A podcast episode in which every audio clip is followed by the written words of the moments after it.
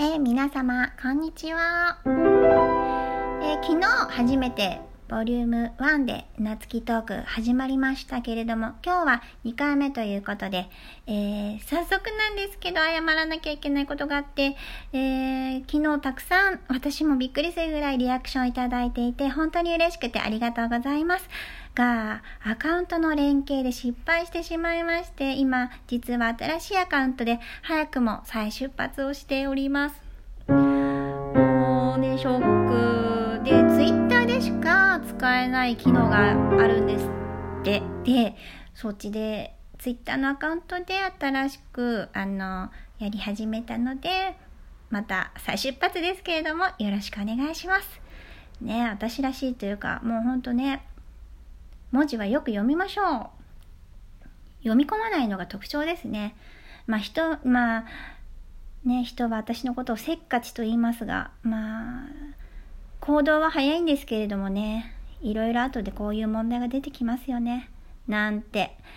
さて、えっ、ー、と、では今日のトークですけれども、えー、本日は、演奏するドレスってどんなのがいいのっていうのを語っていきたいと思います。まあ、私はピアニストなので、ピアノ限定になってしまうかもしれないんですけれども、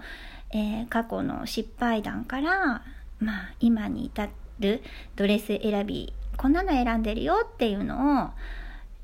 えー、ちょっとトークしていきたいと思います。まずはやっぱり弾きやすさですよね。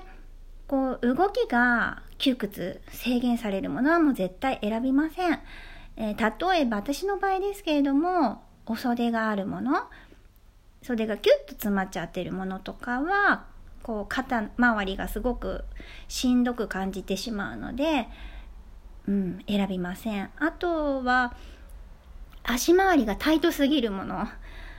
ねマーメイドラインとか素敵で私も結構持ってるんですけどそういうものはまあストレッチが効いてたりすると問題ないんですけれどもやっぱり足は結構お行儀悪いぐらい開く時があるのでタイトすぎたらそこが制限されてしまうとちょっといろいろ私の場合ですけど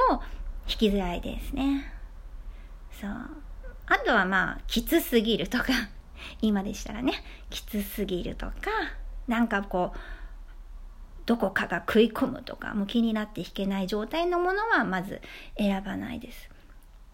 あとはやっぱり自分がこう綺麗に見えるもの少しでもやっぱり来ていただくお客様に綺麗に見ていただきたいので、えー、綺麗に見えるものを選んでいます。例えばま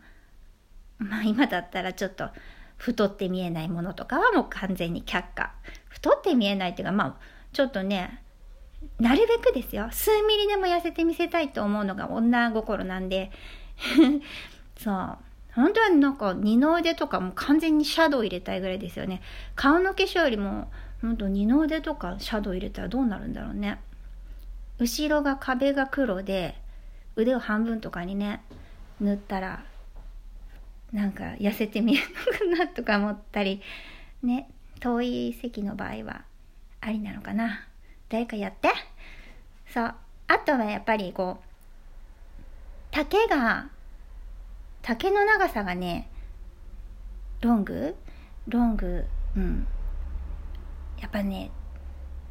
足は見せたくないですね。でミディアム丈ってあるじゃないですか。ふくろはぎでちょっと止まっているもの？膝下。あれをね着ている方はね相当足に自信がある人ですね。だってふくらはぎって一番大根大根足ですよ。あ私の場合ですけど大根が見えちゃうんですね。その一番太い部分が。なのでミディアム丈をきれいに切ってらっしゃる方はもう本当にもうブラボー。出てきただけでブラボー。私的に。もう素晴らしいと思います。さあなんだったら私ミディアム着るぐらいだったらもうほんとスパッとミニの方が私の場合はいいですね。あの、膝上って意外とね、もう出しちゃえば、出しちゃえばまあなんか意外とね、あれなんですけど、まあ、あのミディアム丈っていうのは、ちょっと、なかなか、なかなかです あと、うん。まあ、ロングはロングなんですけれども、やっぱり長すぎると歩きづらいし、やっぱり失敗も多いですよね。私はやったことないけれども、やっぱり前が長すぎるって踏んでしまったりとかすると楽器を持ってる方とかだとやっぱり片手楽器持ってることが多いからあの大変ですよね。すっ転んだっちゃったりとかしてね。前踏んでずるんってね大事なものが出ちゃったりとかね。そういう失敗も演奏どころじゃないですからねお客様もね。一瞬ずっと心臓バクバクしたまま時が過ぎるっていう感じだからまあそういう事故は防ぎたいので、まあ、滝の長さはかなり気をつけます。うん私はやっぱりこう前は気にしてたんですけど後ろですね。後ろが長すぎて失敗したことがあって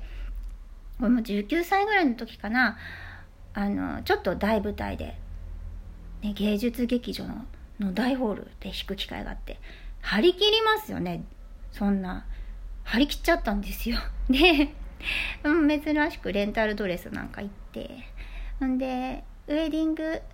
系？あのまあやっぱり質がいいしカラードレスウェディングのカラードレスは質がいいしとってもゴージャスなのでまあ、大舞台にもやっぱ入るかなと思って借りてきたんですけどまあ別に弾きやすかったし何も問題ないんですけど実はその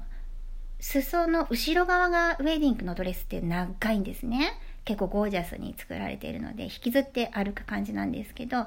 それがねピアノの椅子の下に入り込んじゃってたみたいでまあ、弾いてる時は全く気づかないんですけど座る時に多分こう入れ込んじゃったんですね。で弾き終わって立ってお辞儀をしようとするとなんかなんか重いんですよ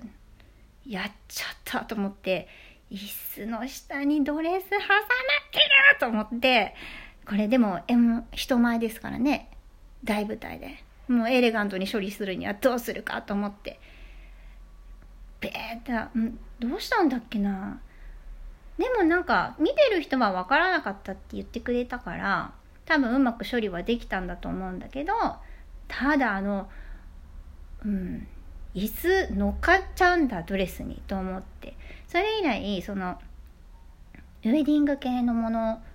を買う時は裾を全部切っちゃう。で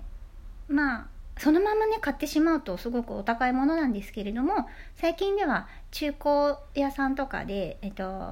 もうあのだいぶ古くなっちゃったものとかあの売ってることが結構あるんですけれども払い下げ？なんて言うんですかね。そう。でそういうところに行ってやっぱり生地がすごくいいからあの見に行って買ったりはよくします。でやっぱりお直しの時には裾を気をつけて少し長めにはやることあるんですけど、まあ、結構ねバサッといっちゃうこともあってね選ぶ時にこうあ素敵だなーなんてあこれいいなと思って選んでお直しの時そのね裾をパサッと切っちゃうわけですからね。デザイナーさんがもう丹精込めて多分ここに命をかけたかもしれないんだけどもうパサッといっちゃうわけですからね。あのお直し仕上がった後。えこんなにシンプルだったっけなって思うことは割とありますけど。まあそこはね致し方ない事情ですね。うん、そうですね。形はそうですね。あと私はよく A ラインとかプリンセスラインとか言われる、えっと、胸の下で絞っていてそこからふわっと広がっているものが自分にはよく似合うかなと思って数ある中でね唯一 唯一そうそれが一番私にはしっくりくるかなと思ってよく選んでます。マーメイドラインとかね本当あのピタッとしてるものをねかっこよく着てる女性なんか見ると本当にもう惚れ惚れしちゃうんですけど。で私がマーメイド着始めたらちょっとおおっと思ってください。もうあ人生振り切れたかなって思うかちょっと自信ついたかなって思うかまあどっちかです。そうあと色で言うと、まあ、最近は伴奏とかでも黒は着ないでねってソリストさんに言われることが多くなりました。以前はまあ本当伴奏だったら黒とかちょっと落ち着いたシンプルなものを選ぶことがてかほとんどそうだったと思うんですけど最近は割と一緒に華やかにしてって言われることが、うん、私の場合だからなのかな。よくわかんないけど夏希なら派手にしてくれるとかそういうあれなのかな？ちょっとみんなに聞いてみないとわからないけれどもそう黒を選ばないでねって言われることは多くなりました。一応ねいっぱい持ってんですよ。でもね私よく見たら黒でも真っ黒ではなくてなんかねちょっと光ってたり光り物入ってたりするんで、まあ、ちょっとギラギラっとしたものは好きっぽいですね。派手？好き？でもやっぱり光でいろいろ飛ばしたいっていうのもね ありますからね少しでも。いろんな力は借りたいです。綺麗に少しでも見せたいです。そう。やっぱりでもメモリアルとかちょっとあの落ち着いた雰囲気の時はそこはもうあのその場所場所に合わせてえっとお仕事の内容に合わせてもちろん衣装は選ぶことにしています。ですね。そうあのお直しの件なんですけど 若い頃はね今よりね10キロぐらい細かったから10代20代の頃は出産前ですね。そう昔ね銀座に357って今もあるのかな。355575しか入らないお店があったんです。3575うん355575しかないお店があって。そこで買ってたぐらい細かったんですけどね。だからお直しする時に全部ぴっちりドレスするから布が余らないように布も全部詰める時に切っちゃってたんですけどそれをね今の若い方残しといた方がいいです。残したまま詰めてください。そしたら将来広げられるから。って言っても11分25秒も喋ってます。えー、今日の即興は何にしましょうか？えー、っと、じゃあ、梅雨の中、梅雨なんですけど今日は晴れてるから、梅雨の中休みっていう曲にします。